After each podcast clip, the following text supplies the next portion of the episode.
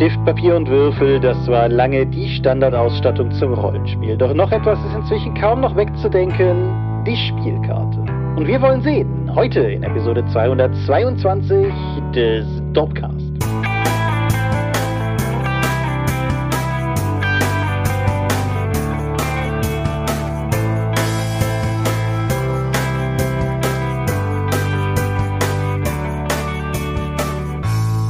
Hi und herzlich willkommen zur Episode 222 des Dorpcast. Schnapszahl ist angesagt. Genau. Ich habe jetzt gar nichts zu trinken dabei. Ich habe hier Ingwer-Limonade, das wird reichen müssen. Einmal mehr haben wir uns heute hier versammelt, über Dinge zu reden, die mit Rollenspiel zu tun haben. Und wenn ich wir sage, dann meine ich zum einen dich. Michael Skopje-Mingers, guten Abend. Zum anderen mich, Thomas Michalski. Hi, und worüber reden wir heute? Spielkarten im Rollenspiel. Genau. Also in, in all ihrer, ihrer Ausprägung. Ja, genau. Sind sie ein Hilfsmittel? Sind sie ein Crunch-Lieferant? Sind sie eine Erzählvorlage? Ein Randomisierer für mehr Elemente, als man mit Würfeln erreichen kann, oder auch nur eine Erinnerungsstütze. Darüber sprechen wir heute. Genau. Und ist die Antwort auf all diese Fragen ja, wir werden es herausfinden. Bevor wir das herausfinden und bevor wir über Feedback sprechen, wie wir das in diesem Punkt immer tun, kurz, einfach nur, um es anzuerkennen, ja, die Folge 221 hatte ein paar Technikprobleme, als sie online gegangen ist. Schuld bin, glaube ich, ich, weil ich es gewagt habe, der MP3-Datei einen Umlaut im Namen zu geben. Eigentlich weiß ich das besser, aber es war dann kein Problem, dann hat der Tops repariert und dann war es kaputter. und dann haben wir es aber wieder komplett in Gang gekriegt und mittlerweile sollte das alles wieder funktionieren. Bei dieser Folge sollte sich das auch nicht wiederholen, sage ich jetzt und werde es bitter bereuen. aber danke an den Tom für bei, bei allem Geunke sehr schnelle und sich darum bemühenden Einsatz und das Ganze wieder gangbar zu machen. Und danke natürlich an alle von euch, die uns Bescheid gesagt haben. Wie ich schon vor der Folge zu dir sagte, schlimmer wäre es, wenn erst nach drei Wochen irgendwer sagt, ey, wisst ihr eigentlich, dass euer Podcast nicht geht? Aber. Nee. Genau. Das nun aber bringt uns zum Feedback. Hast du Feedback? Mm, Feedback im Blick habe ich nicht mehr. Das haben wir so gut es geht für die letzte Episode dann schon direkt beantwortet. Die meisten Hinweise waren eh bezüglich der technischen Probleme. Dann gab es noch Rückfragen zu unserem Beziehungsstatus, zu, zu unseren Besprechungen und dass Buffy super wäre. Ja. Genau. Ja.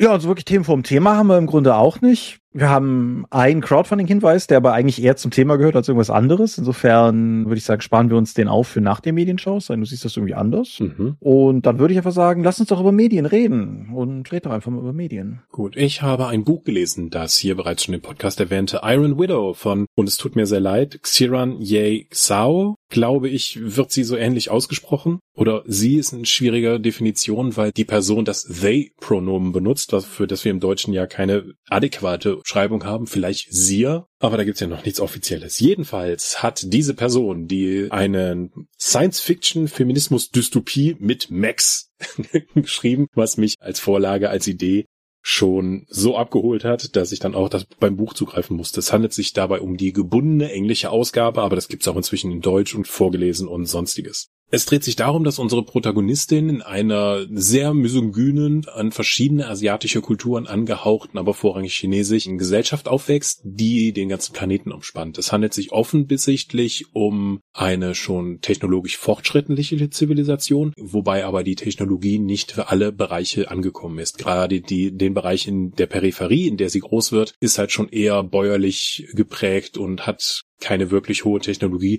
außer Tablets, in denen sie die Kämpfe der Mech-Soldaten gegen die angreifenden, tja, Husks beschreibt. Das sind effektiv sowas wie, ja, es wird nicht so genau gesagt. Ich habe den Eindruck, dass es so eine Art Chitin-Aliens sind, die allerdings nicht so monströs wirken, wie man das oft kennt, allerdings dafür gigantisch groß sind. Und aus den Hüllen dieser Husks kann man dann auch die Mechs bauen dann später, die die Menschen dann benutzen. Diese Hüllen, die, wenn die nicht komplett zu Mechs verarbeitet werden können, sind aber auch ein wichtiges Ressourcenmaterial, das den Sternengöttern geopfert wird, die das dann auch tatsächlich abholen. Dieses Setting wird dadurch vor allen Dingen auch definiert, dass diese Maschinen von zwei Piloten gesteuert werden müssen. Das kennt man vielleicht schon aus Pacific Rim. Da mussten ja dann synchronisiert werden und miteinander auch gut einheitlich sein, damit das hier funktioniert. Driftkompatibilität. Driftkompatibilität, genau. Pacific Rim hat aber das, das war bei Pacific Rim komisch. Das, ich, ich bin immer noch nicht sicher, warum die das reingebracht haben, ne? außer vielleicht ein paar dramaturgische Sachen zu machen. Iron Widow nimmt diesen Gedanken aber auf und spinnt ihn sehr spannend weiter, weil es nämlich dann in diesen Mechs einen Ying und einen Yang Sitz gibt. Einen für einen Mann und eine für eine Frau. Also mindestens eine Frau noch dabei. Und das ist notwendig, weil die sich gegenseitig ergänzen und gemeinsam dann eben reingehen müssen. Allerdings ist das so, dass die Männer, so wie vermittelt wird, grundsätzlich immer stärkere Key-Werte haben und deswegen es auch passieren kann, dass die Frauen dann im gemeinsamen Kampf dann auch sterben, weil einfach ihre Key nicht ausreicht und sie dann von dem Mac dann mehr oder weniger leergelutscht werden wie eine Batterie und dann sterben. Und einige von den Piloten gehen halt quasi wöchentlich bei jedem Angriff durch so eine oder äh, eine Pilotin durch. Und das, das sind die sogenannten Konkubinen. Und die stehen auch theoretisch den Piloten nicht nur für den Kampf zur Verfügung. Wir haben also hier ein gesamtes Gesellschaftssystem, das grundsätzlich misogyn aufgebaut ist und nicht nur in den Mac-Piloten kämpfen, sondern auch die ganze Gesellschaft ist so angefangen von der Erstbeschreibung der Pilotin, der einfach im zarten Kindesalter die Beine gebrochen werden, damit sie halt und festgebunden werden, damit die süß klein bleiben, wie Männer das angeblich gerne wollen, über die Familienstrukturen, über die Machtdimensionen, die insgesamt außerhalb der Familie, in der Gesellschaft, in dem Militär vorherrschen, bis eben zu dem Punkt, wo die halt in den Macs auch verheizt werden. Jetzt sind die meist viele von den Piloten aber tatsächlich auch Medienstars, die über, wie die eben erwähnten Tablets selbst in die äußersten Provinzen dann im Kampf gegen die Angreifer mh, hm, gefeiert werden.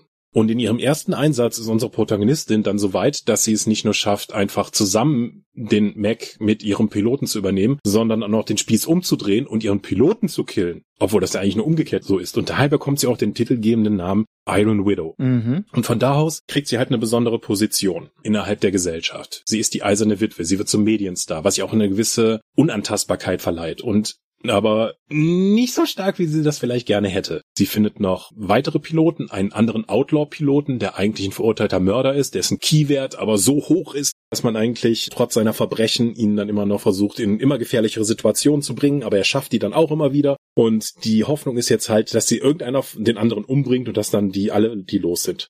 Das klappt natürlich nicht so. Und so entwickelt sich die Story dann weiter. Und während wir diese, der Protagonistin folgen, mit den ganzen Problemen, die sie hat, auch in dieser Gesellschaft, decken sie immer mehr auf, dass es hinter den Max, den Aliens auf dem Planeten und der gesamten Gesellschaftsstruktur und diesen Weltraumgöttern erst zum Finale hin halt noch stärkere Zusammenhänge gibt, die nicht unbedingt allen ge gewahr sind. Mhm. Ich hatte ein bisschen Probleme damit, die Protagonistin durch den ganzen Roman zu begleiten. Zum einen, fand ich es super faszinierend, eine Gesellschaftsform zu sehen, die halt offensichtlich nicht auf Geschlechtergleichheit ausgesetzt ist. Und ich habe da nochmal versucht, Revue passieren zu lassen. Und fast alles, was ich an Science Fiction und Fantasy konsumiert habe, setzt eigentlich auf ein egalitäres Verhältnis zwischen den Geschlechtern läuft's hinaus. Also zum Beispiel, ich bin ja mit sehr vielen Battletech und DSA-Romanen groß geworden. Und in Aventurien für DSA ist die Gleichberechtigung absolut und unmissverständlich durch fast das, den gesamten Kontinent. Und auch bei Battletech ist seit Stunde Null quasi gegeben, dass Frauen genauso gute Mac-Piloten sind wie Männer und da gibt's überhaupt keine Unterschiede, was das Geschlecht angeht, wenn du so ein, wenn du so ein Ding steuern möchtest.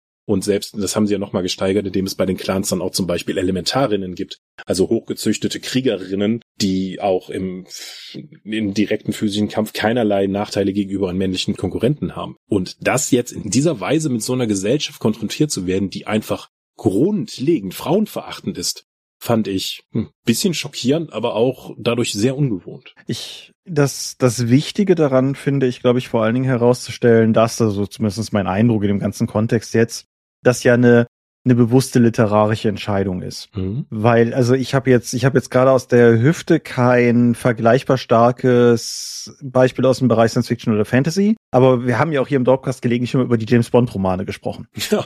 Und ja. die schildern auch Casino Royale mehr als jeder andere, den ich gelesen habe, aber generell eine sehr misogyne Weltsicht aber ich wäre nicht so mutig zu behaupten, dass Fleming das als bewusstes Stilmittel gemacht hat. Vielleicht in seiner Übersteigerung, hm. aber das sind halt genauso wie ganz viele, sagen wir so, die klassische Science Fiction der 60er, 70er Jahre durchaus noch. Das sind halt Bücher, die aus einer viel weniger gleichgestellten Gesellschaft überhaupt entspringen. Nicht sagen wollend, dass wir heute eine gleichgestellte Gesellschaft haben. Da könnte man, glaube ich, sehr lange drüber diskutieren. Aber, also ich sag mal, wenn du sowas wie Yevgeny Samyatin oder so liest, dann schwingt da mit Sicherheit immer ein, ein Weltbild mit, was halt aus unserer Sicht einfach mittlerweile sehr entfernt ist und allein deshalb irgendwie ähm, aufprallen wird. Aber was du hier beschreibst, ist ja ein ganz neuer Roman. Die deutsche Ausgabe ist ja auch ganz frisch erst erschienen und die englische irgendwie letztes, vorletztes Jahr, irgendwie sowas. Ja, ist ganz frisch und das ist explizit auch so angelegt. Ja. Ne, eben, dass wir hier eine Art von, also feministischer Science Fiction haben und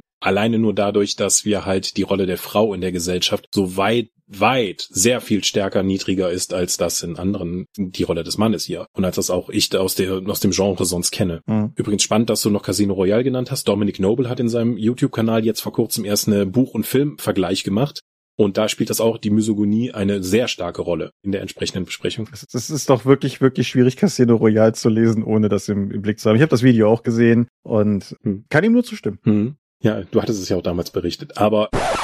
Hi, Thomas aus der Zukunft hier. Herrgott, ist das peinlich. Also, es gibt eine ganze Reihe Science-Fiction-Medien, über die man an der Stelle streiten könnte, ob die jetzt hier genannt gehören oder nicht. Aber dass wir auf der Suche nach einem dedizierten misogynen Science-Fiction-Setting in Buch oder Film es nicht geschafft haben, auf The Handmaid's Tale zu kommen, macht mich fertig. Deshalb war es mir wichtig, diesen Einspieler hier noch einzusprechen. Es gibt auch viele andere gute Beispiele, auf die wir auch alle nicht gekommen sind. Aber The Handmaid's Tale ist so präsent, so klar, so deutlich und so fucking misogyn in seiner bewussten Anlage. Ich meine, es ist ein Setting, wo die Frauen Namen tragen, die den Besitzanspruch des Mannes ausdrücken. Die Protagonistin heißt Off-Fred, weil sie Fred gehört. Dass wir da nicht drauf gekommen sind, ja, nee, das, das konnte ich einfach nicht unkommentiert an dieser Stelle stehen lassen. Dann schalten Sie auch nächstes Mal wieder ein, wenn zwei studierte Literaturmenschen auf die offensichtliche Antwort einfach nicht kommen. Naja, für heute soll es genügen. Und hiermit gebe ich zurück in die Gegenwart. Zurück zur Episode 222 des Topcast.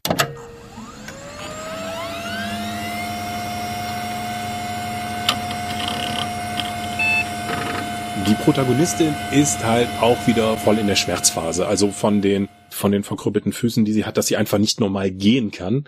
Und dann auch, wenn sie eine andere Pilotin trifft, die von einem anderen Volksstamm da kommt, und deren Frauen halt nicht diese Füße gebrochen bekommen und sie in der Dusche völlig fasziniert auf ihre großen Füße starrt. Das ist faszinierend zu lesen aus dieser Perspektive, weil sie ein, weil es einfach einen Standpunkt vermittelt, den ich sonst literarisch halt nicht mitbekomme in diesem Genre. Mhm. Nichtsdestotrotz muss ich sagen, dass ich die Protagonistin im Verlauf der Geschichte als extrem wankelmütig mitbekommen habe. Sie reist also von absolut selbstsicherer Berserkerin, die wortwörtlich über Leichen geht, bis zu unsicheren kleinen Mädchen, das sich das nur zurücksteckt, bis zu, ja, wir folgen foltern jetzt hier jemanden zu Tode und nehmen das auch noch auf, um später Leute erpressen zu können. Das ist keine Entwicklung, sondern das springt immer wieder hin und zurück. Deswegen fand ich das ein bisschen uneinheitlich und insgesamt jetzt mit, mit Absch gerade zum Finale, wo das sehr extrem wird, habe ich insgesamt eher den Eindruck, die Origin Story einer Diktatorin gelesen zu haben als eine Heldengeschichte. Weil was die noch im Finale bekommt, sie ist jetzt, sie ist auf der Suche nach Macht und wenn sie diese Macht bekommt, nimmt sie Rache. Und zwar sehr deutlich und nicht nur an den Leuten, die ihr direkt geschadet haben, sondern auf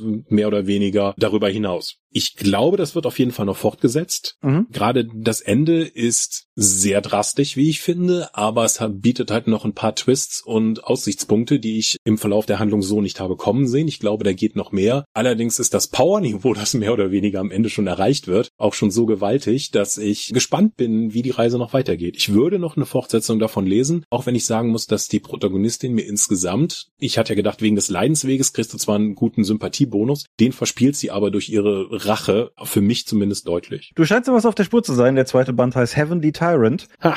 Und okay.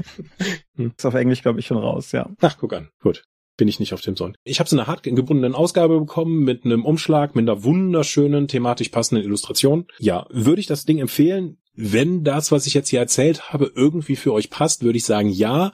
Aber wie gesagt, mit diesen Punkten im Hinterkopf zu behalten, dass es hier nicht unbedingt eine Heldengeschichte einer sympathischen Dame ist. Alles klar. Ja, ich, mir fällt mindestens eine Science-Fiction-Reihe ein, wo das auch für einen männlichen Protagonisten davon gelten würde. Aber es wäre ein Spoiler, deshalb lasse ich das. Rede ich doch stattdessen noch kurz über mein Medium, nachdem du so lange geredet hast. Ich sage ja immer wieder gerne, die, die meine drei liebsten Autoren fangen alle, die Nachnamen fangen alle mit dem G an, nämlich Gaiman, Green und Gibson. Und damit schwinge ich gewissermaßen nochmal zu William Gibson, weil ich habe letztes Jahr oder war das vorletztes Jahr schon, ich weiß es gar nicht mehr, habe ich die Bridge-Trilogie von ihm nochmal gelesen. Und dieses Jahr habe ich die Big Ant oder Blue Ant Trilogie von ihm nochmal gelesen. Also ich befinde mich auf den, in den letzten Kapiteln des dritten Bandes der Reihe, aber ich möchte explizit über den ersten reden. Pattern Recognition. Pattern Recognition ist ein wirklich weirdes Buch. Es ist eine Gegenwartserzählung. Erstmal im Sinne dessen, dass, dass das Ding tatsächlich in der Gegenwartsform geschrieben ist. Es ist eine Gegenwartserzählung. Es ist aber auch eine Gegenwartserzählung gewesen in der Abgrenzung zu dem, was William Gibson die meiste Zeit seines Lebens geschrieben hat. Das hier ist explizit keine Science Fiction, sondern es ist ein Buch,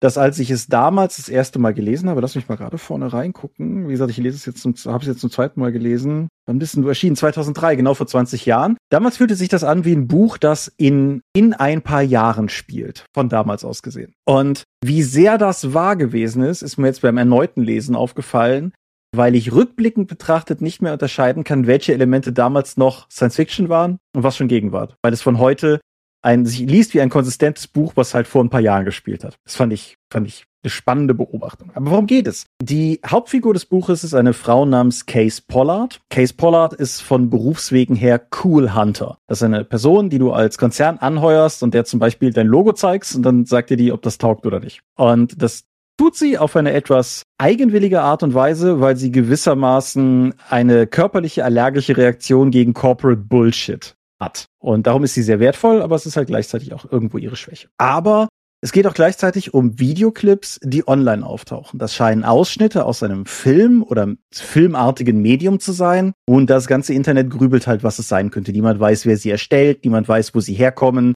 es ist dahingehend durchaus spürbar noch ein Prä-YouTube-Buch. Die tauchen halt an verschiedenen Orten im Internet irgendwie einfach auf und dann grübeln da Leute drüber. Und Case Pollard wird von einem belgischstämmigen Großmultimilliardär Hubertus Bigand angeheuert, der von ihr möchte, dass sie rausfindet, wer diese Videoclips online stellt. Und das Buch selber ist dann so eine wilde Mischung aus den Interaktionen mit diesem besagten Big End, dessen englische Namensaussprache mehrfach betont wird, auch wenn es französisch eigentlich anders wäre. Und im Prinzip nimmt das Buch da sehr viel von den, sagen wir mal, Reality Distortion Field Ideen auf, die echte Multimilliardäre in der Welt ja durchaus auch an den Tag legen. Es ist zu einem gewissen Maße ein Industriespionageroman, weil verschiedene Machtgruppen offensichtlich in irgendeiner Form Interesse daran haben, wahlweise die Macher dieses Videos zu finden oder zu verhindern, dass Leute das finden. Und insofern ist da auch durchaus, also das, das ist auch durchaus, man kann das auch als Agentenroman lesen, nur dass es halt nicht CIA und FBI sind, sondern Konzerne, die hier aufeinander prallen. Es ist definitiv ein Zeugnis seiner Zeit, wie gesagt 2003, weil das Buch auch noch sehr stark in den in die Staubwolken von September 11 zurückblickt, die dieses ganze im Prinzip komplett westliche Trauma, Krieg gegen den Terror und so weiter und so fort spiegelt sich in dem Buch in irgendeiner Form wieder. Und die Art und Weise, wie Gibson darin halt die Omnipräsenz von Computern, die Omnipräsenz von Marken, von kommerzieller Ausnutzung von quasi allem, was existiert, von dem Verlust von Authentizität und sowas wie, sagen wir mal, japanischer Otaku-Kultur, die zum Teil versucht, das in irgendeiner Form zu kontern, miteinander vermengt, ist auch 20 Jahre nach Erscheinen des Buches immer noch unglaublich spannend zu lesen. Zumindestens für mich. Diese Einschränkung, zumindest für mich, mache ich aus zwei Gründen bewusst. Weil zum einen ich weiß, die Trilogie in ihrer Gesamtheit ist nicht für jedermann. Leute, die Gibson halt vor allen Dingen lesen, weil er Cyberpunk erfunden hat und Leute coole Messerklauen haben und so, äh, das ist nicht das Buch für die Leute. Aber ich, ich finde, es ist im Grunde eine konsequente Weiterentwicklung, insofern als dass die Dystopie des Cyberpunk vielleicht aus der Einrichtung immer näher an die Gegenwart gekommen ist und die Bücher die Gegenwart halt noch ein Stückchen weiter in diese Richtung geschoben haben. Und der andere Grund, warum ich bei Gibson immer dazu sage, dass, dass es nicht für jedermann ist, ist, ah, Gibsons Schreibstil ist etwas, was ich sehr schätze, aber was, was sicherlich nicht unbedingt, sagen wir mal, unter leichte Lektüre fällt. Der sortiert Leser schon aus. Ja, korrekt. Ich meine, der erste Satz des Buches, also das erste Kapitel heißt The Website of Dreadful Night. Und der erste Satz lautet Five hours New York Jetlag and Case Pollard wakes in Camden Town to the dire and ever circling wolves of disrupted circadian rhythm. Ja. Das, das Gibson-Gefühl beim Lesen in den ersten Kapiteln zu denken, dass du bemerkenswert viele der Worte gerade nicht wirklich sinnvoll, vielleicht kennst du sie, aber nicht zuordnen kannst, ist, glaube ich, normal. Berichten auch Muttersprachler. Aber wenn man dranbleibt, belohnt er einen halt auch. Und am Ende des Buches ergibt das plötzlich alles viel mehr Sinn, als man vorher jemals geahnt hat und lässt einen halt mit einer in meinen Augen sehr, sehr belohnenden und befriedigenden äh, mit einer Leseerfahrung zurück. Und letzter Satz, wie gesagt, das ist der erste Teil einer Trilogie, aber es ist eine sehr lose Trilogie. Die anderen beiden Bände haben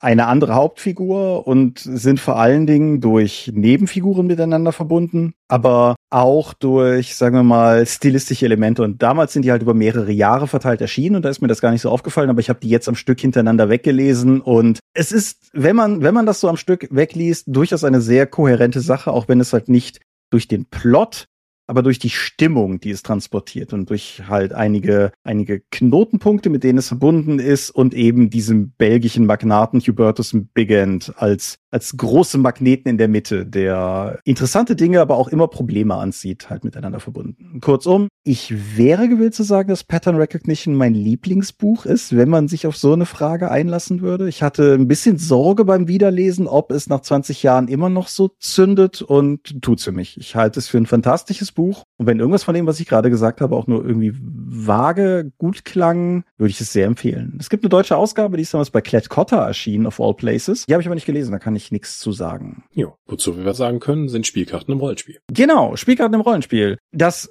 war mal was relativ exotisches und ist, glaube ich, heutzutage etwas eigentlich, also zumindest bei den großen Rollenspielen in irgendeiner Form ja fast schon allgegenwärtiges. Ja, das, das werden wir diskutieren müssen. Da, da sehe ich schon Diskussionsbedarf. Okay. Aber erstmal, wie sind wir drauf gekommen? Wir wurden von dem Macher des Maleficum Rollenspiels angeschrieben.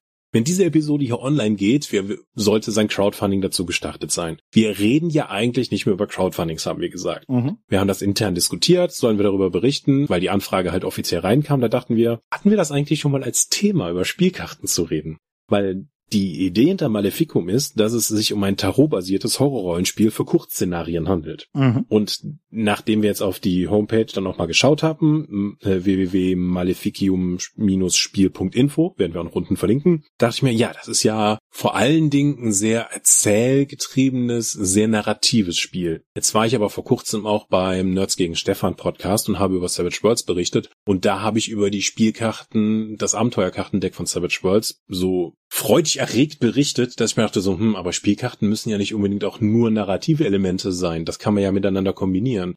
Und das gibt's eigentlich noch mit Spielkarten. Und so haben wir das immer weiter diskutiert, bis wir dann meinten, ha, lass uns doch eine Episode dazu machen. Deswegen auch diese Crowdfunding-Nennung, wenn es, wenn es euch erstmal so abholt, narrativ getriebene Horror-Kurzszenarien, solltet ihr das euch mal auf der Homepage von dem anschauen, wo und wie die Crowdfunding-Kampagne gestartet ist. Wir haben es auf jeden Fall als Anregung genommen, diese Episode aufzunehmen. Genau. Der Vollständigkeit halber, wir sind in keiner Weise gesponsert und ich zumindest für meinen Teil kann auch sagen, ich habe mir halt die Webseite angeschaut, aber ich habe jetzt nicht irgendwie in das Spiel reingeguckt. Ich kann euch, ich kann euch einfach nicht sagen, ob das Spiel taugt oder nicht. Das ist mir nicht möglich. Aber es war halt der richtige Anreiz zur richtigen Zeit und es wäre umgekehrt auch irgendwie verschroben gewesen, jetzt eine Spielkartenfolge zu machen und komplett zu verleugnen, wie wir auf diese mhm. Idee gekommen sind. Deshalb. Ja, so, ja, danke für den Ansatz. Wir werden nicht darüber berichten, aber wir benutzen das für unsere eigenen Ideen. Tschüss, viel Spaß noch. Ja, wäre auch nicht so das Richtige. Genau. Ich wünsche wie immer viel Erfolg mit dem Crowdfunding. Ja. Es ist schwierig genug, ein Spiel rauszubringen. Insofern. Ja, ja. Oh, kartenbasiertes. Wie stehst du denn da zu diesen Spielkarten? Du hattest ja eben ja schon einleitend gesagt, dass das inzwischen im Mainstream quasi angekommen sei. Was für ein Beispiel hättest du denn dafür? Ich finde, man muss, bevor ich das sinnvoll beantworten kann, zwischen zwei ganz grundlegenden Oberkategorien von Spielkartennutzungen unterscheiden. Nämlich den Referenzkarten auf der einen Seite und halt allen Formen von, ich sag mal, Randomizer-Funktionen auf der anderen Seite. Mhm. Ich denke, vielleicht gibt's noch, gibt's noch irgendwas dazwischen, was ich jetzt gerade nicht auf dem Schirm habe. Aber das sind halt Dinge, die das Format einer Spielkarte haben und die in irgendeiner Form rollenspieltechnisch irgendwie gegenwärtig sind. Und ich würde behaupten, die Referenzkartenseite des Ganzen ist etwas, was, und ich hatte das ja eben schon bewusst versucht einzugrenzen auf die mainstreamigeren oder größeren Rollenspiele, durchaus eine relevante Präsenz hat. Also Referenzkarten aus eigener Spielerfahrung kenne ich von DSA 5, kenne ich von Hexen, kenne ich von D&D 5 und so weiter und so fort. Mhm. Also das ist gerade auch Zauberkarten und so etwas. Und das, genau. was es dir halt einfacher macht, Informationen zu verwalten, ohne sie rausschreiben zu müssen, weil sie sind halt schon fertig auf dieser Karte und anstatt das insgesamt rauszuschreiben oder dir ein eigenes Dokument zu machen, nimmst du halt die entsprechenden Karten mit, die für deinen Charakter relevant sind. Da musst nicht mehr im Buch nachschlagen, sondern hast einfach diese Karten dabei und hast da die als eben als Regelreferenz statt die Bücher zu nutzen. Genau. Numenera, mindestens die deutsche Ausgabe, ich weiß gar nicht, ob es das auch auf Englisch gab oder nicht, da bin ich nicht tief genug drin, hatte Monsterwerte auf Karten. Allgemein Talk macht das zum Beispiel auch. Das ist etwas, was ich durchaus auch mag, weil Spielkarten mit den Stats bequemer mit dem Spielletterschirm zu wursteln sind, als irgendwie jeweils ein Monsterhandbuch oder so aufzuschlagen. Referenzkarten Kram.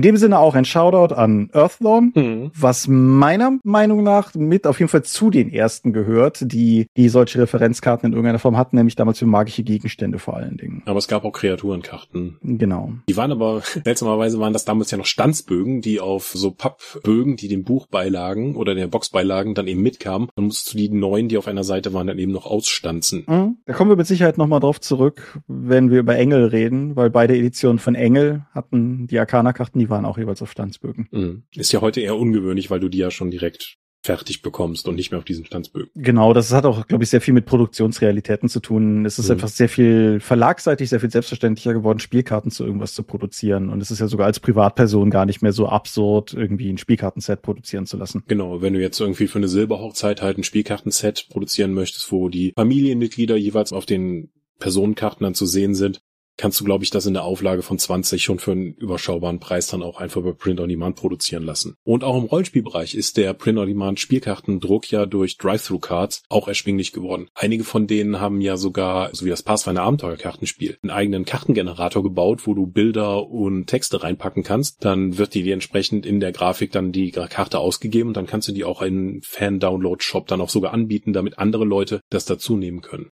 Selbst das World of Darkness Vampire Kartenspiel gibt's halt quasi nur über Print on Demand, meine ich. Kann ich nicht sagen, weiß, weiß ich hm. nicht auswendig, aber ja. Aber wie gesagt, das ist der ganze Bereich der Referenzkarten. Das ist aber, glaube ich, fast der uninteressante Raum für uns darüber zu reden. Hm. Das ist ja quasi nur ein Notizzettel in einer Spielkartenform. Genau. Das ist, das ist ein wirkliches Spielelement. Genau. Und das, das führt uns im Prinzip genau zu der anderen Kategorie, dem Randomizer im weitesten Sinne. Mhm. Und bei dem ist die Verbreitung, glaube ich, auch dann direkt sehr viel geringer. Ja, was mich natürlich direkt anspringt, ist Savage Worlds. Mhm. Zum einen, weil bei Savage Worlds die Initiative im Kampf oder auch bei Verfolgungsjagden und so weiter über ein Pokerkartendeck geregelt wird. Mhm. Und ich habe ja zuerst, als ich vor Hömmele Jahren, als du mir dann Savage Worlds beigebracht hast damals. Ja, das ist auch ein Stück dunkle Geschichte, das kaum. Ja, ja. weil du Sahara gesehen hattest und sowas spielen wolltest und Savage Worlds dafür passend erschien.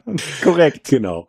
Und ich fand das zuerst und dachte, das ist ja doof mit dem Pokerkartendeck. Ich will würfeln, ich will meine Standardwürfel. Aber ich habe relativ schnell dann gemerkt, dass die Initiative über Pokerkartendeck tatsächlich relativ hilfreich ist, weil wenn du die vor dir liegen hast, können alle am Tisch sehen, wer jetzt als nächstes dran ist, vorausgesetzt man kann sich die Reihenfolge der Symbole merken, die eben gilt. Das hilft und du kannst damit ja noch weitere Elemente regelseitig triggern, die wir sonst eher nicht hätten. Gibt zum Beispiel dann das Talent, das du nehmen kannst, schnell alle Kartenergebnisse, die unter fünf oder sieben oder so etwas liegen, kannst du dann einfach abwerfen und eine neue Karte ziehen. Mhm. Kannst du natürlich sagen so, ja, das ist aber egal, weil beim Würfeln kann ich ja dann einfach neu würfeln. Nee, das ist nicht das gleiche, weil ein Spielkartendeck, das Element ist eben raus. Mhm. Wenn ich die Pik 2 rausgezogen habe, ist die Pik 2 erstmal nicht im Deck, bis die neu gemixt ist. Das heißt, ich erhöhe auch meine Chance, einen Joker zu ziehen, was bei Savage Worlds ja halt sehr gut ist. Das gibt mir nicht nur einen Benny für mich und meine ganzen meine Mitstreiter, sondern ich kann auch noch handeln, wann ich möchte und kriege auch noch einen Bonus drauf. Mhm. Das heißt, ich kann einfach, ich habe die Initiative alleine dadurch, dass ich ein Pokerkartendeck gemacht habe, nicht nur mit einem Gimmick-Faktor versehen, dass es einfach was anderes ist, sondern es auch spielmechanisch interessanter gestaltet. Ja, was ich dahingehend auch ganz interessant finde,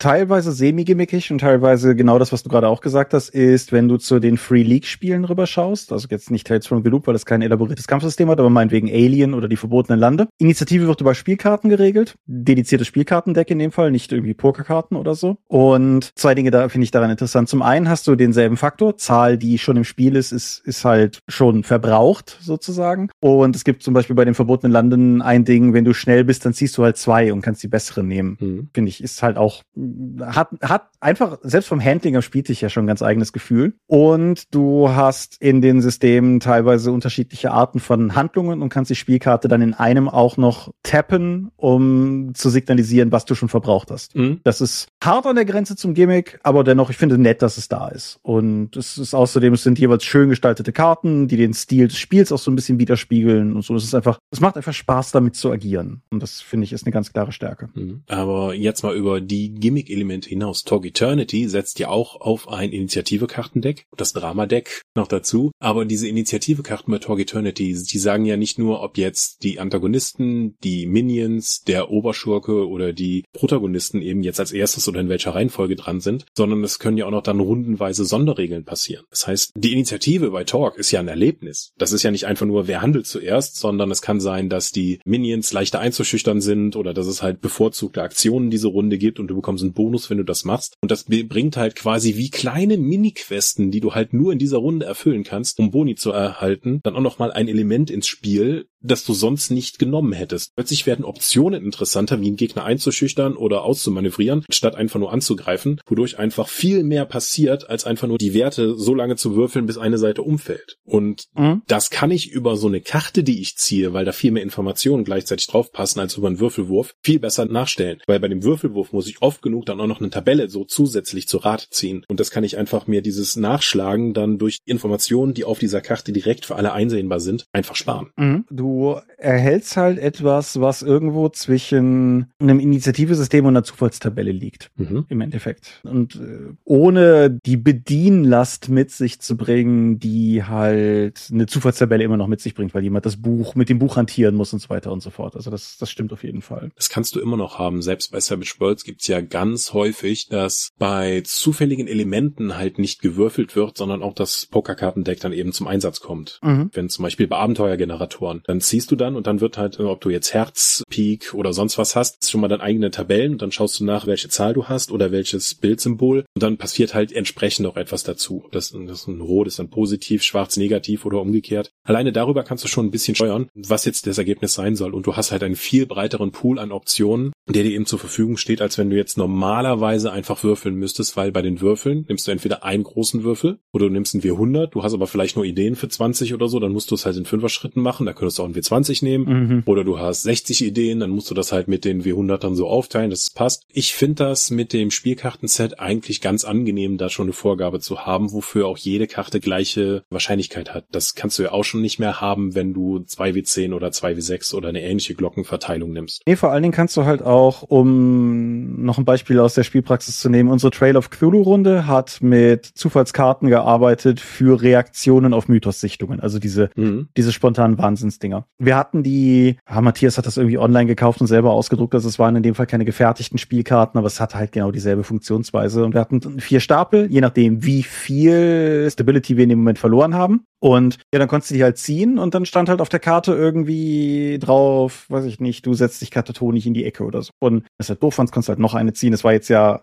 im Prinzip erstmal vor allen Dingen Fluff. Aber die Karten lagen halt einfach die ganze Zeit jede Runde auf dem Spieltisch und du musstest nicht nachschlagen und so weiter. Du konntest einfach in dem Moment sofort eine Karte ziehen und hattest was. Mhm. Und diese, diese Direktheit, die da dran hängt, ist halt, ist halt wirklich stark. Und sie helfen dabei, sich dran zu erinnern, weil du einfach diese haptische Referenz hast. Selbst beim Savage Worlds Statuskartendeck, wovon ich sehr zuerst dachte, dass es einfach auch nur ein Gimmick sei, da habe ich halt eine Karte, auf der steht betäubt oder gefesselt oder angeschlagen. Aber dafür, dass die halt vor mir liegt und alle sehen auch, dass es dem Charakter jetzt entsprechend so geht, habe ich tatsächlich einen Mehrwert, der weit über die Informationen auf der Karte hinausgeht. Mhm. Bist du mit Popcorn-Initiative als Konzept vertraut? Popcorn-Initiative? Also es wenn dann nicht unter dem Namen. Im Endeffekt ist es ein komplett narratives Initiativesystem. Jemand beginnt und nimmt halt jeweils den nächsten dran, der handelt. Mhm. Kannst du durchaus auch mit Strategie betreiben, so nach dem Motto, lassen wir jetzt erst alle Spieler handeln, in der Hoffnung, dass die Situation sich klärt, oder nehmen wir erstmal die Gegner dran, damit die schon mal dran waren und wir dann handeln können. Also es ist eigentlich ganz spaßig. Und es gibt ein Spielkartendeck, das ist ein sehr großes Wort für die acht Karten oder so, die es sind, die du, dass du dafür verwenden kannst. Das ist halt einfach, jeder kann sich so eine Karte vor sich hinlegen. Die eine Seite ist halt knalle grün und die andere Seite ist halt knalle rot. Dann siehst du einfach bei großen Runden oder so sehr eindeutig direkt, wer schon dran war und wer noch nicht. Hm. Ist etwas, was du mit sehr wenig Aufwand auch selber basteln kannst. Ist aber auch etwas, was du als physisches Produkt bei Drive-Thru für unter vier Euro kaufen kannst. Okay. Und ich mag das durchaus gerne. Also zum Beispiel, als wir Markus Fate-Abenteuer Death in the City of Angels Probe gespielt haben, bevor wir es auf die Dorp online gestellt haben, haben wir das verwendet. Also ich ist sowieso ein Initiativesystem, was ich mit Fate gerne verwende. Und einfach, wie gesagt, die Sichtbarkeit, dass du auch bei einer größeren Runde über den Tisch drüber guckst und siehst einfach aufgrund der knalle grünen und knalle roten Karten direkt, ach, der war noch nicht und der war schon. Das ist einfach das ist halt einfach praktisch. Wie gesagt, das ist, das ist nichts, wo ich zwangsläufig sagen würde, da haben Spielkarten mein Leben verändert, aber war noch ein gutes Beispiel für Sichtbarkeit in meinen Augen. Mhm. Würdest du sagen, dass die X-Karte, die ja auch in den letzten Jahren verstärkt bei Spielrunden zum Einsatz kam, das ist ja nicht an sich eine Spielkarte. Man konnte ja auch einfach einen Zettel mit dem X nehmen. Oder X-Karte sagen. Ja, würde ich getrennt betrachten. Denke ich auch. Eine Folge über Safety Tools ist sicherlich auch eine, die wir mal machen können, aber das denke ich ist kein, kein Spielelement. Was man aber in Bezug auf die Spielelemente auf jeden Fall noch sagen kann, ist, es gibt ja Spiele, die das noch sehr viel weiter treiben, wo im Prinzip die ganze Mechanik im Endeffekt dann über Karten abgehandelt wird. Und ich habe es eben ja schon erwähnt, die Engel-Arcana-Karten sind mit Sicherheit der fluffigste und narrativste Fall, der mir dafür einfällt. Die Leute, die es nicht kennen, die Arcana-Karten waren ein Tarot-Kartendeck, wobei das ein bisschen gelogen ist, weil es halt nicht Tarot-Kartenformat hatte, mhm. sondern normale Pokerkartengröße. Aber wie Tarot-Karten haben die halt einfach ein, ein Motiv gehabt und eine Bedeutung aufrecht und eine Bedeutung umgedreht. Und was du halt in den Momenten getan hast im Spiel ist, wenn du nicht die D20-Regeln verwendet hast und in eine Situation kamst, wo eine Entscheidung getroffen werden musste, dann hast du halt die Karte gezogen. Dann hast du halt Erfolg oder Misserfolg deiner Handlungen interpretiert auf Basis der Idee, die aus der Karte hervorgegangen ist. War das nicht sogar so, dass das, also es gab ja eine positive und negative Seite, wie du gesagt hast, je nachdem, wie ja. du die ausgespielt hast, dass dann eben etwas Positives oder Negatives in der Situation passiert? Grundsätzlich ja. Das war in der ersten Auflage auch noch so, dass du auf die Rückseite halt klar erkennen konntest, wo die positive und wo die negative Seite war. Ja, weil da so ein Yin-Yang-Symbol drauf war und das auf allen gleich ausgerichtet war, das stimmt. Ja. Meine Erfahrung ist aber auch allgemein von, ich habe nicht viel Engel gespielt in meinem Leben, aber ich sag mal jetzt ganz plump gesagt, positiv kann immer positiv für dich oder den Gegner und negativ kann immer für dich oder den Gegner sein. Es ist halt ein am Ende des Tages reines Interpretationsspiel. Mhm. Mit schönen Karten. Mit wirklich schönen Karten. In beiden Auflagen. Engel war immer ein wunderhübsches Spiel. Egal, ob das jetzt die, die Dieter Jüth, Tobi Mannewitz oder Eva Wiedermann-Ära war. Es war immer ein super schönes Spiel. Aber der, der Punkt ist, wer das System verwendet hat, um zu gewinnen oder zu verlieren, der hat es halt nicht verstanden. Hm. Dafür war es halt nicht da, sondern es ging halt nur um Geschichten zu erzählen und nicht um einen Konflikt jetzt zu gewinnen oder zu verlieren, sondern genau. narrativ auszuspielen. Genau. Ich tue mich ja mit sowas schwer. Mhm. Und ich glaube, ich war da nicht alleine. Ich denke auch, also die einzige Engelrunde aus den letzten Jahren in meinem weiteren Umfeld, von der ich weiß, hat meines Wissens das die 20-Regelwerk verwendet. Das halte ich auch für, ah, weiß ich nicht. Nicht passend. Aber Nee, ich verstehe, warum sich Leute damit schwer tun. Ein anderes System, was einen ähnlich harten Fokus auf Spielkarten als Mechanik legt, ist Itras B. Mhm.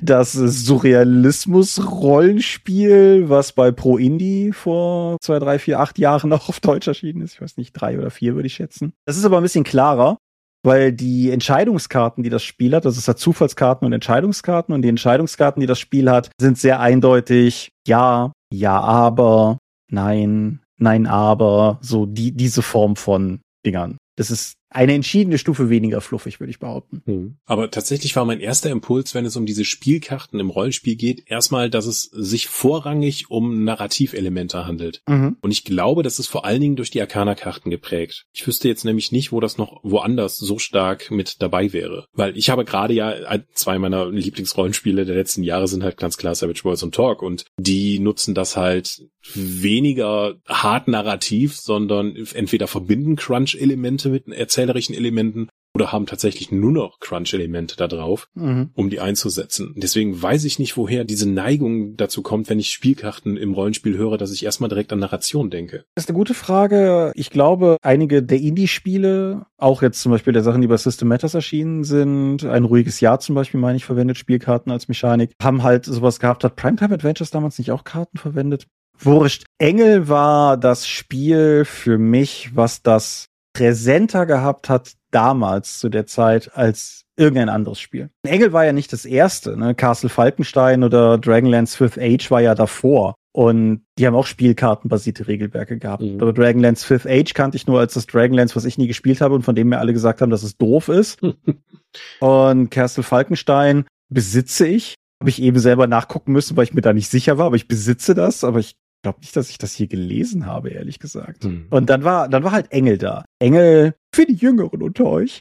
Alle drei. Es fällt in der Rückschau schwer, das so wirklich wertzuschätzen, aber man, man darf, glaube ich, nicht zu, zu niedrig halten, was Engel damals für einen Impact hatte. Dieses groß angelegte Multimedia-Projekt zusammen mit Kai Meier von den Leuten, die die Welt der Dunkelheit gemacht haben mit diesen Büchern, die aussahen wie kein anderes. Mit irgendwas, von dem man glauben konnte, dass es vielleicht, weil man keine Ahnung hat, ein Film oder sowas würde und was sich dann letztendlich als Hammerkunst Waffen herausgestellt hat. Ein CD von Janus. Ja, völlig korrekt, ja. In the Nursery waren das. Vielleicht hatte das so einen großen narrativen Impact, dass das einfach in dem Kontext mit den Erzählkarten so bei mir dann hängen geblieben ist. Aber wie gesagt, also das Abenteuerkartendeck bei Savage Worlds zum Beispiel, um das nochmal hervorzustellen, das funktioniert halt grundsätzlich so. Am Anfang der Runde wird halt an jeden Spieler eine Karte rausgegeben pro Rang des Charakters. Und das kann ganz verschiedene Sachen sein. Das kann zum Beispiel Liebhaber sein. Dann kann die spielende Person dann irgendwie diese Karte reinwerfen mit der NSC, der jetzt gerade reinkommt, ist übrigens ein Ex von mir. So, dann muss die Spielleitung darauf reagieren. Das ist ja klar ein narratives Element. Das kannst du aber auch zu deinem Vorteil nutzen. Genauso kannst du diese Karten aber auch ausspielen und zum Beispiel dann einen Gegner plötzlich spontanen Riesenwuchs zu geben und alle kriegen Benny zum Ausgleichen plötzlich eskaliert der Kampf. Oder Gegner kriegen Verstärkung. Oder Leute, die dir vorher verfeindet waren, machen dir jetzt ein Friedensangebot. Magie stellt sich plötzlich wieder her. Du kannst diese Abenteuerkarten immer auf dein Bedürfnis deines Settings dann zusammenstellen, indem du dann sagst, ich nehme, es gibt keine Magie in meinem Setting, deswegen nehme ich alle von diesen Magiekarten raus. Ich möchte keine zu großen Gonzo-Elemente raus, deswegen nehme ich zum Beispiel diesen Riesenwuchs für Tiere raus. Und du kannst eigene Karten hinzupacken, dass sie mehr zu deinem Setting passen. Wie zum Beispiel haben wir für die Worlds of Ulysses Spielkartensets, Abenteuerkartendeck-Dinger dann auch was für DSA gemacht, wo du einfach nachts besser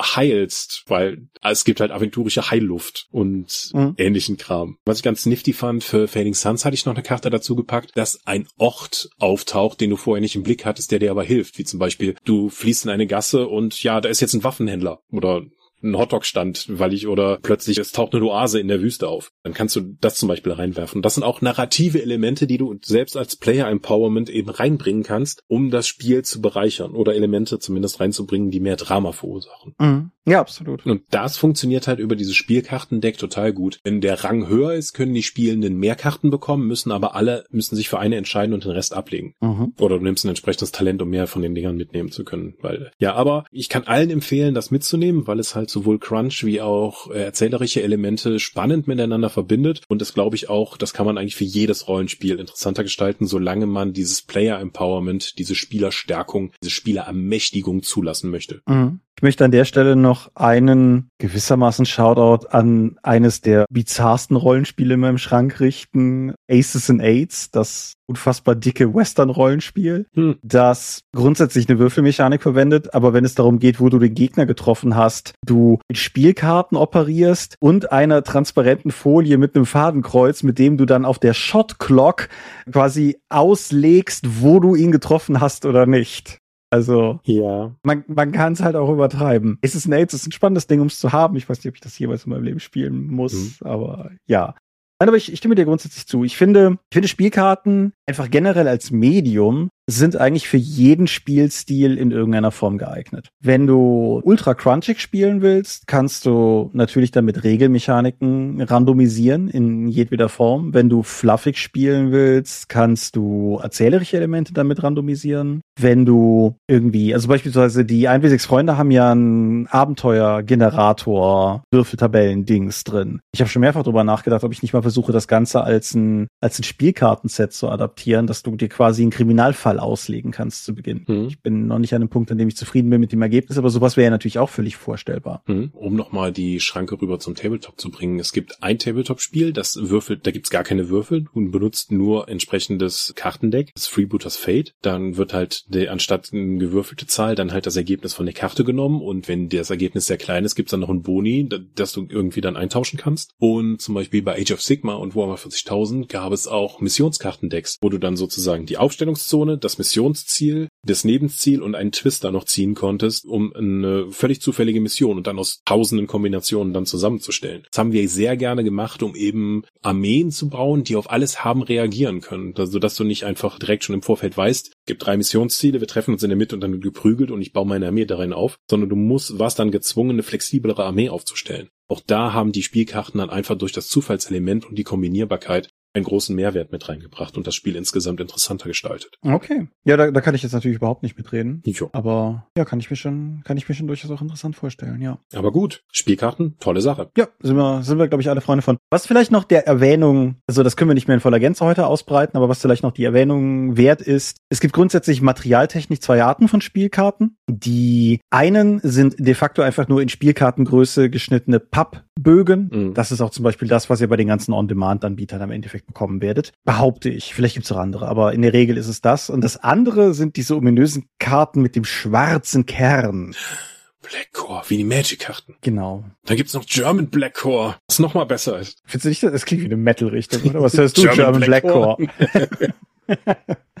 Es ist, es ist effektiv, es ist ein Graphitkern und es sind im Grunde die erstrebenswerteren Karten, die sind auch normalerweise auf eine sehr viel bessere Art und Weise veredelt, so dass man zum Beispiel, wenn man sie regelmäßig mischt, nicht Gefahr läuft, mit den Karten den Druck von den anderen Karten runterzuschubbeln oder so. Aber die sind sehr viel diffiziler in der Produktion und zumindestens während der Rohstoffengpässe der letzten Jahre auch einfach sackenteuer geworden. Dementsprechend ist das ein Unterschied. Ich behaupte, in den meisten Fällen für die private Runde macht es gar nicht so den großen Unterschied, aber die wertigeren Karten sind schon die schöneren. Auch mit Leinenpfennig. Ich bin ja großer Fan von Leinenpfennig auf den Karten. Mhm. Ich habe ja damals auch bei der deutschen Ausgabe von Savage Worlds dafür gekämpft, dass wir wirklich hochwertige Karten bekommen. Ist dadurch ein bisschen teurer geworden, aber ich glaube, ich, ich kann heute noch die Karten in die Hand nehmen und sagen, doch, war eine gute Entscheidung, ist ein wertiges Produkt. Ja, an dieser Stelle auch noch ein letzter Gedenkmoment an die Fluppenschachtel, die wir damals für die erste Drama-Deck-Edition von Talk hatten, die halt de facto sich genauso öffnet wie ein, wie ein Zigarettenpack. Mhm. Kann halt kein Mensch bezahlen, deshalb machen wir das auch nicht mehr, aber war ein schönes Produkt, fand ich gut. Mhm. Ja, ach so, Dramadeck, ja, das hat ja nicht nur diese Initiative-Karten, sondern effektiv wie das Abenteuerkartendeck auch diese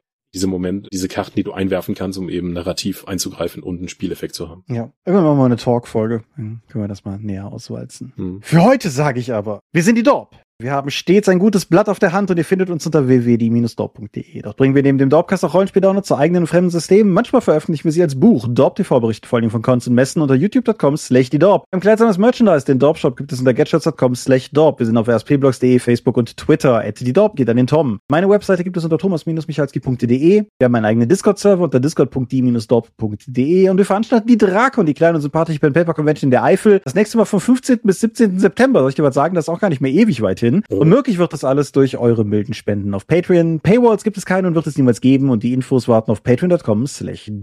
Ja, nachdem wir jetzt schon viele beliebte Würfelepisoden hatten, ist es erstaunlich, dass die Spielkartenepisode so lange gedauert hat. Ja, aber jetzt haben wir das getan. Jetzt können die Leute eine weitere Kartenepisode wünschen und wenn wir die gemacht haben, dann versprechen wir den Leuten eine Episode zu Kartenmythen und dann machen wir die nie, so wie bei den Würfeln. Finde ich gut. Das können wir mal so festhalten. So, dann danke fürs Zuhören. Ich bin auf eure Kommentare und weiteren Anregungen gespannt, auf die ganzen Spiele, die wir natürlich vergessen haben. Teilt es uns in den Kommentaren mit, teilt es uns auf Discord mit. Wir freuen uns auf euer Feedback. Genau, und ansonsten hören wir uns an dieser Stelle in 14 Tagen wieder. Bis dahin alles Gute und ich sage Adieu und ciao, ciao. Tschüss.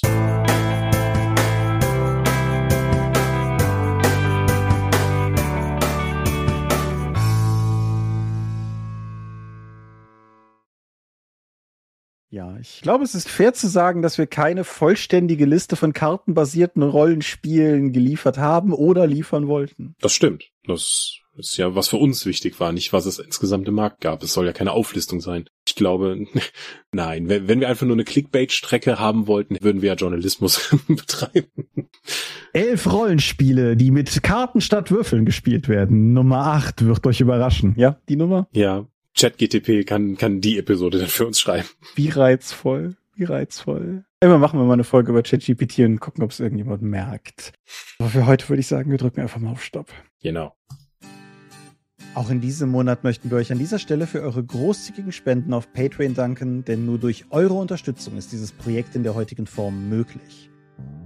Und unser besonderer Dank gebührt dabei wie stets den Dop Ones, also jenen, die uns pro Monat 5 Euro oder mehr geben. Und im Mai 2023 sind das Aika, Alishara, Vitus Arcanion, Arudwan aka AGS, Lambert Behnke, Big Bear, Creatio ex nihilo, Daniela, Daniel Doppelstein, Dorifer, Joachim Eckert, Exeter, Excalibert, Björn Finke, Kai Frerich, Marcel Gehlen, Alexander Hartung, Jörn Heimeshoff, Hungerhummel, die 100 Questen Gesellschaft, Stefan Lange, Lichtbringer, Lightweaver, Christoph Lühr, Angus MacLeod,